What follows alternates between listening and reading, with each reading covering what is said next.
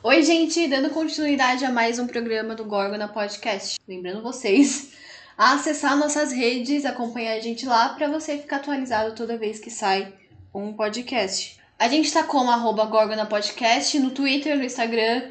A gente tem um e-mail falando com a Gorgona, arroba gmail.com. Facebook, tem o Messenger, comentem, descomentem, discurtam, curtam, não sei. É, deixa seu aula pra gente, indiquem temas e é isso, dando continuidade ao outro programa. Acho que foi um pouco, tenso o outro programa, né? Muita gente ficou incomodada. O marxismo, ele. Quando, quando a galera discute marxismo, eu, por exemplo, é, não gosto de discutir marxismo justamente por conta do que acontece nessas discussões. Sempre vai levando para discutir o marxismo do século XVIII e eu quero discutir atualizações do marxismo. Eu acho que é muito mais pertinente mais importante para mim, que quero ter uma lógica revolucionária nas coisas que eu faço. Então, é, discutir o marxismo do século XVIII é viável? Pode ser viável.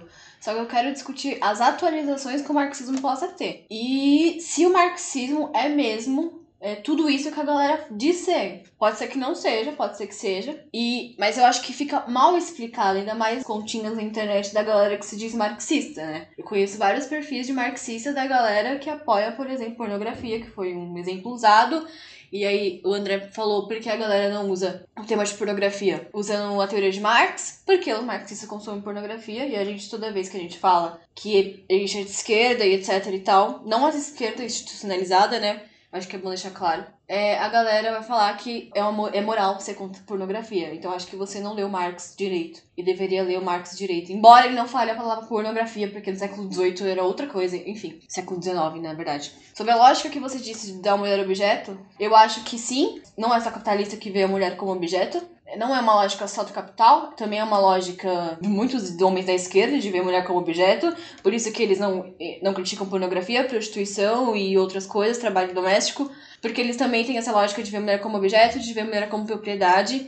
E por isso que tem o famoso que as coisas falam de esquerdo macho. E outra, outra coisa, é sobre fácil acesso, de que preço, mercado, enfim.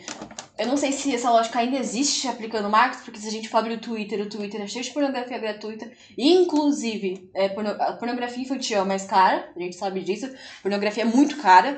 Só que no Twitter a galera tá soltando a roda pornografia infantil, ainda mais na quarentena. E é gratuito. Qualquer pessoa que usar os algoritmos certos, não precisa do algoritmo certo, mas eu tô falando usar palavras tipo como porn, kids, blá blá blá blá, vai achar esses vídeos. É, o, o, o Twitter a gente sabe que é uma chavinha. As pessoas que. Você segue uma página, vai te indicar outras coisas. E essa página que, se curtiu tal coisa, vai te, ela vai mostrar que curtiu tal coisa. E você vai atuando naquele mundo meio de. Não precisa mais de Deep Web pra você acessar pornografia infantil ou coisas mais bizarras. E lembrando que pornografia, ela faz muitas coisas virar fetiche, por isso que a galera entende que pedofilia é fetiche, que é mais que é fetiche? É, ter a mulher como propriedade é um fetiche, muita gente acha que é isso. Tipo, na vida real não vê a mulher, a mãe, a sua mãe, por exemplo, como propriedade. Mas vê a mulher que você transa como propriedade. Então, a galera acha que é fetiche. Eu acho que o Marx, não, ele, embora ele use fetiche na teoria dele, não, galera não consegue aplicar isso na teoria com, com as mulheres, porque existe a ideia de um patriarcado por trás disso, uma cultura patriarcal, uma cultura machista. E quem faz isso é a teoria feminista. Não desmerecendo em nenhum momento Marx, é a gente fala. Teoria radical feminista veio da dialética de Marx por conta do materialismo histórico. Então, a gente pode pegar mulheres, que infelizmente não é tão usado, usável, mas ela tá falando algumas metas, mas que a Silvia Federici, ela tem livros importantíssimos falando sobre o trabalho das mulheres. Ela pega Marx e questiona Marx. Então, se você for pegar todas as obras da Silvia Federici, ela vai falar isso. Ela é uma historiadora italiana e ela vai usar Marx, como outras mulheres marxistas, mas acho que a Silvia Federici é o, o, de fácil mais acesso que tem em português. As outras historiadoras não têm em português, infelizmente ainda. Mas eu acho que é só para deixar claro o outro episódio que precisava desse help. E eu acho que é isso. Tentando dar uma aplicação. Vocês já assistiram Breaking Bad? Sim. Breaking... Todo mundo gosta de Breaking Bad, né? E aí, Liberais, comunistas, marxistas, feministas, nerds, não nerds. Eu, eu acho que é simples você gostar de Breaking Bad. Você gosta de tudo que você não é, porque você está incompleto. E isso é a máxima da dialética marxista. Você é movido pelos seus desejos. Desejo igual necessidade. Por que todo mundo gosta de Breaking Bad? É simples, porque é você, né? Como assim? É você e você não é? Simples. Você, meu amigo químico Professor, fala a verdade, aqui, no meu ouvidinho. Você queria ser um traficante? Você não queria. Ou ter matar- dinheiro de um traficante. Não, o dinheiro não é o que importa. O que esses caras estão perguntando? Status quo. Pior, respeito. Respeito por causa da moral que é existente. Por Sim, causa da estrutura que é posta. sim. E qual é a sacada? Quando a gente assiste Breaking Bad, A gente esquece que ele é um químico. sim. E qual é a grande sacada? O que que prega pro químico? Você que está fazendo faculdade, não dizem pra você que você vai ter um futuro? Você que fez faculdade, até de química, de história, fez ensino superior, deu certo? Você não sente uma necessidade assustadora de usar tudo que você aprendeu para fazer o arrebento? Só que você não faz. E quem é que faz isso para você? O Walter White, que se torna Heisenberg. Se você pegar cada uma das séries que você está assistindo, você está com uma necessidade ela tá rindo por causa daquele meme desgraçado do chapéu do Heisenberg. Se você já viu o meme, você tá rindo do mesmo jeito. A ponta do Heisenberg. Você só tá vendo a ponta do Heisenberg. É, eu acho que aí é uma grande sacada. A gente tá falando do marxismo, certo? Onde nós estamos? Nós consumimos. Isso não tá só no, no Marx, não. Nós consumimos aquilo que nos falta. A necessidade igual o desejo. O que você deseja é o que falta em você. É simples. Irmão, você tá com fome? Quando você termina de comer, você quer comer de novo? Não. Você é definido por suas necessidades. E assim que você termina com suas necessidades, aquilo perde o valor. Aí você vai assistindo Breaking Bad, Better Call Saul. Cara, aquilo é. Aquilo, se não for marxista, não digo. O que o pessoal tá cobrando, que não gosta, aí eu tô falando dos marxistas ruins. No final, os caras virarem revolucionários. Mas a- justamente a teoria lá é: se você seguir ao pé da letra tudo aquilo, que sejam os traficantes ou não, sabe como você vai terminar? Como parte do sistema. Essa é a grande crítica do Marx. Pegar armas. Se você no outro dia não tem um plano, você vai refazer o sistema. Você tem que mudar suas intenções. E isso é a famosa consciência de classe. E é isso que aconteceu onde? No Peaky Blinders. Sim. Peaky Blinders, a gente, todo mundo tá aí falando gangueiragem, que é, né? Mas até onde a gente viu a série, o que aconteceu com o Thomas Shelby? Quem é o Thomas Shelby na série agora? É a mesma coisa que o nosso amigo Heisenberg. Trouxa! Enfim, é, eu acho que é, bo é boa aplicação do Thomas. Thomas. Thomas. Bre- Breaking Bad não tem uma, uma considerável atuação de mulheres importantes na série. Eu, vamos lá no, no decorrer. Tem uma função lá mais moralista que ainda, que, pelo que eu entendi, do que no Peak Blinders. Não, eu não tô falando que. Quando eu falo de atuação de, de mulher, eu tô, falando o que, que eu entendo. É a atuação tradicional da mulher que tem nas séries. Então, Uhum.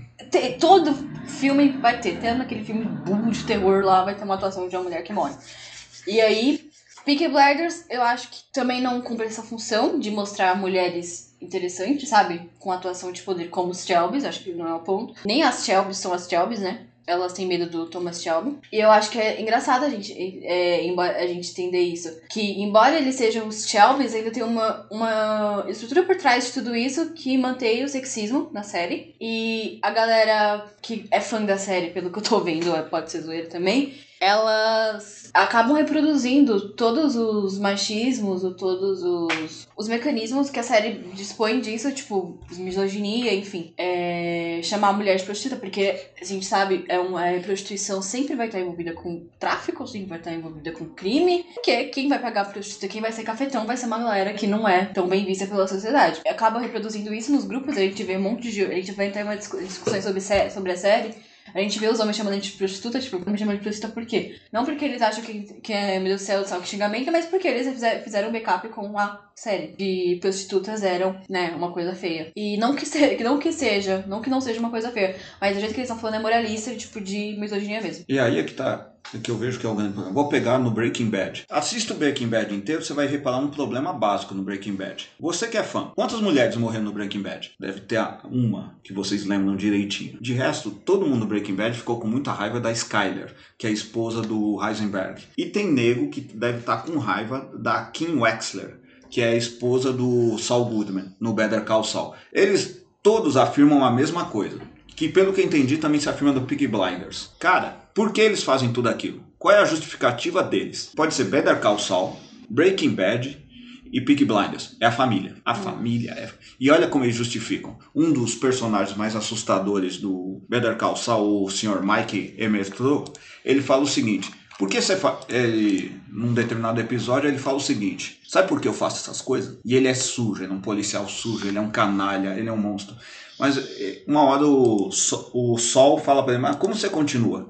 E ele fala, Porque eu tenho consciência que quando eu morrer, todas as coisas que eu fiz vão dar uma vida melhor para nossa família, para minha família. E quem é a família dele? Duas mulheres, a viúva do filho dele e a neta dele. É a justificativa clássica, moralista, para você virar um canalha, não é? A sua família. E Ou sempre... pra você ser um criminoso, né? Sim, e sempre são mulheres. E sempre são mulheres. Eu, eu, eu, eu, acho que na, na questão do Peaky Blinders não fica tão claro assim. Embora a a Polly Shelby, ela seja a mulher mais velha dos Shelbys, né? Ela é tia do, dos Shelbys. E ela nem usa o sobrenome do Shelby, ela usa Polly Gray. E é, mas toda vez que o Thomas Shelby, que é o principal, que é o líder dos Shelbys, pelo que eu entendi ali, ele não é o mais velho, mas ele foi escolhido para porque ele é o mais o quê? Mais frio calculista, foi pegando mesmo.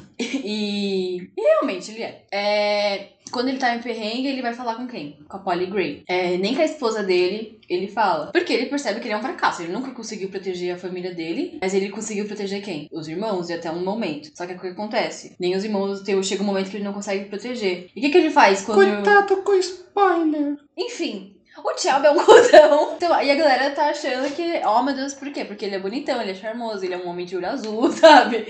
Talvez se fosse um outro, um outro, um outro perfil, não sei se a galera se inspiraria tanto no, no, Thomas, no Thomas Shelby. E eu acho que é isso. É, ele, usa, ele também usa a justificativa de que é, tudo que ele faz é pra proteger a família, só que gente sabe que não é. No final, ele só quer ser mesmo um homem respeitado e botar medo nas pessoas e ter mais poder. Por isso que ele se envolve em mil e uma coisas ao mesmo tempo. Sim, mas veja aqui como é interessante. O poder dele é um poder operacional, pelo que eu tô vendo, que é o poder do, do Heisenberg, é o poder do Goodman. Eles todos são de origem pobre e por algum motivo eles chegam a, a acessar um poder muito específico. Tanto no caso do Breaking Bad quanto do Better Call Saul, eles acessam a faculdade. Só que eles são ainda de origem pobre. Quem eles vão, com quem eles vão trabalhar? Eles vão trabalhar com aquele lá que o famoso Lupen proletariado, os low life. Os bandidos não. Quem é um bandido? Meu irmão, se você conhece alguma coisa de bandidagem, você sabe uma coisa muito divertida. Bandido geralmente é um cara pobre que tem um trampo e faz uns corre por fora. Esses corre por fora é que esses caras cuidam. Você montar gangue, todo esse por negócio. Isso chama corre.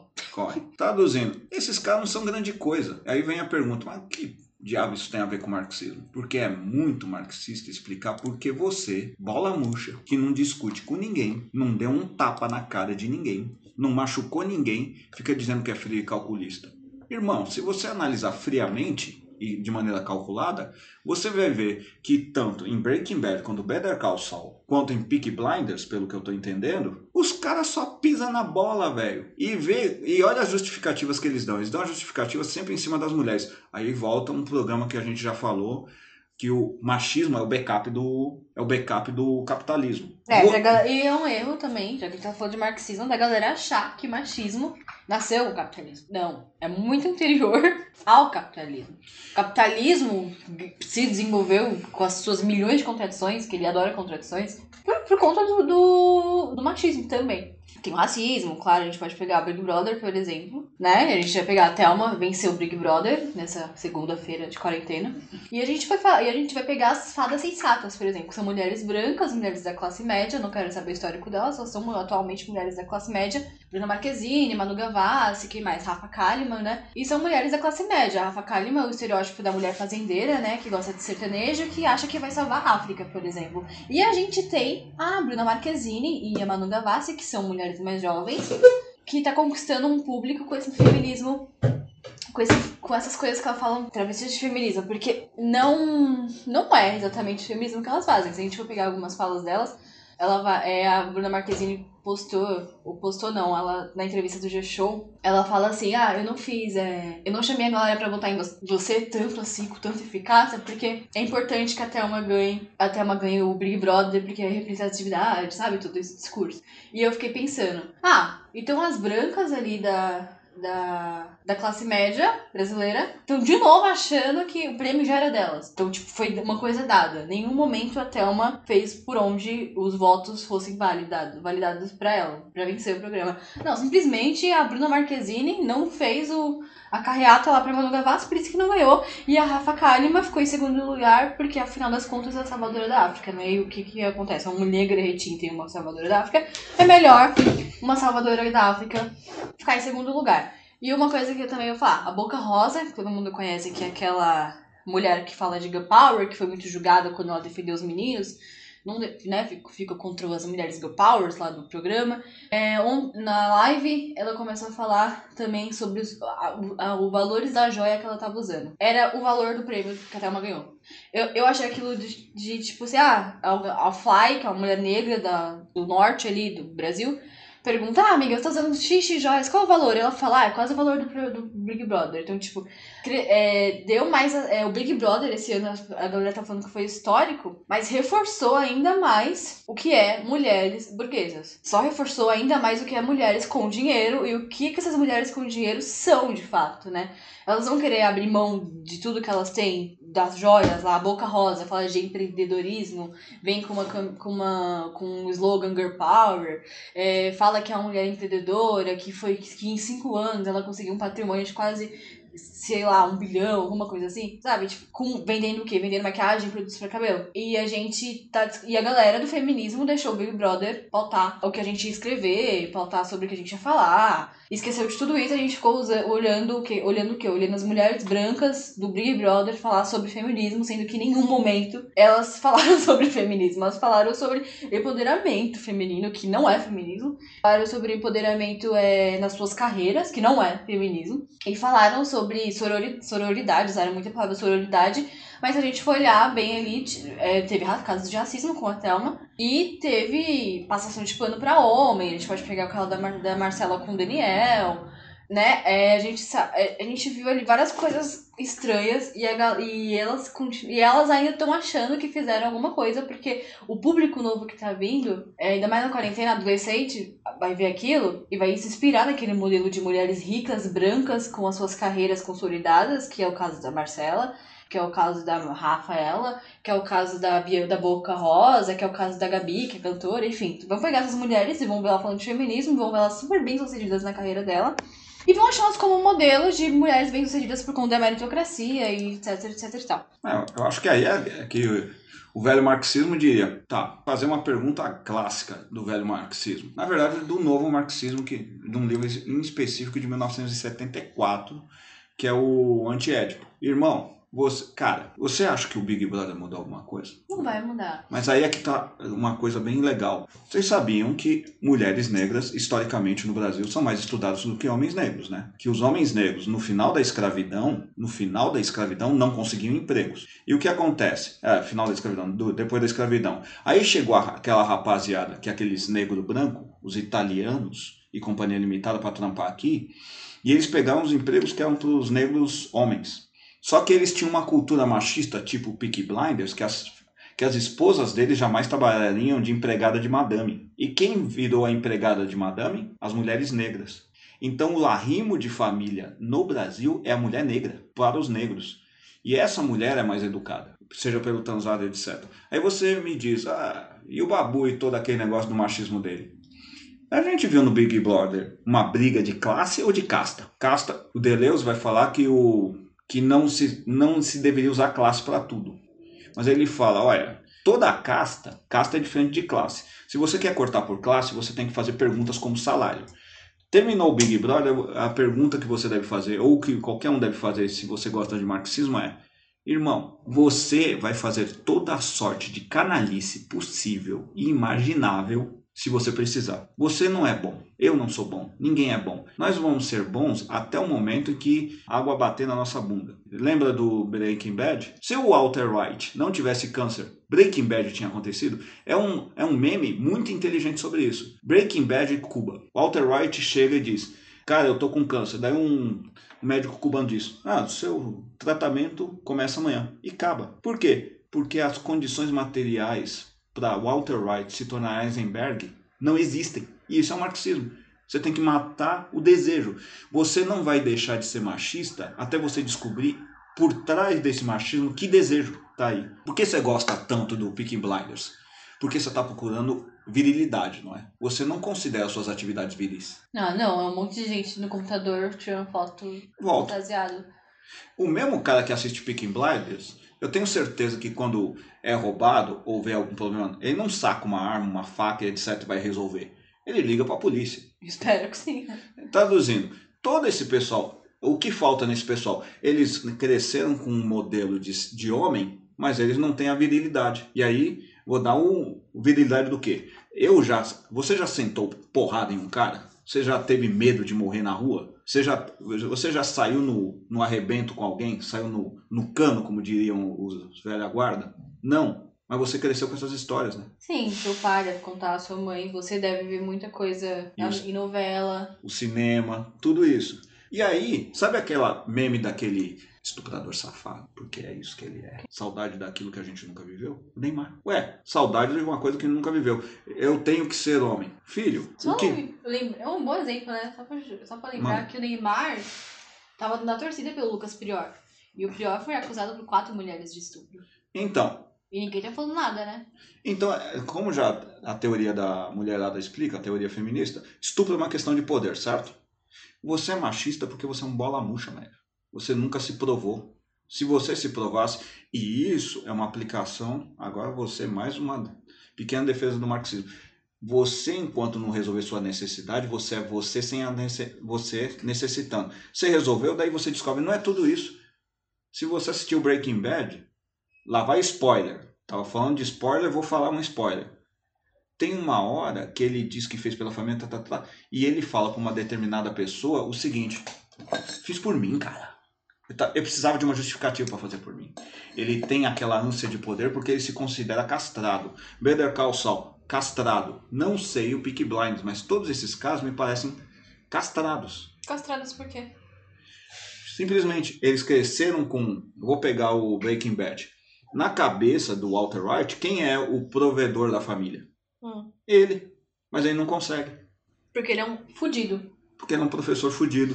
Tudo aquilo ele não tem. Se você pegar Better Call Saul, mesma coisa. É só você pegar esse monte de homem que a mulher começa a receber mais que ele por algum motivo. Ele que acontece? Geralmente o casamento não dá certo. Ele começa a trair a esposa, fica violento, se sente castrado, fala que a mulher tá castrando ele. E, mas quando é o vice-versa, nada disso acontece, né? Sim, porque está dentro do modelo dele do que é ser um homem.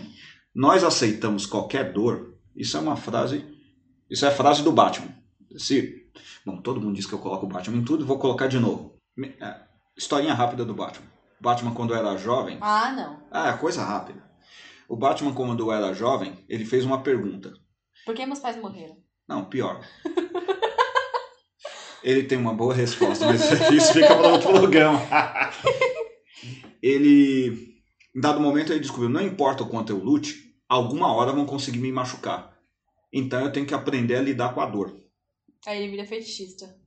Ele faz uma coisa interessante: ele viaja até a Índia e procura yogis para aprender a, a, controlar a dor. Uhum.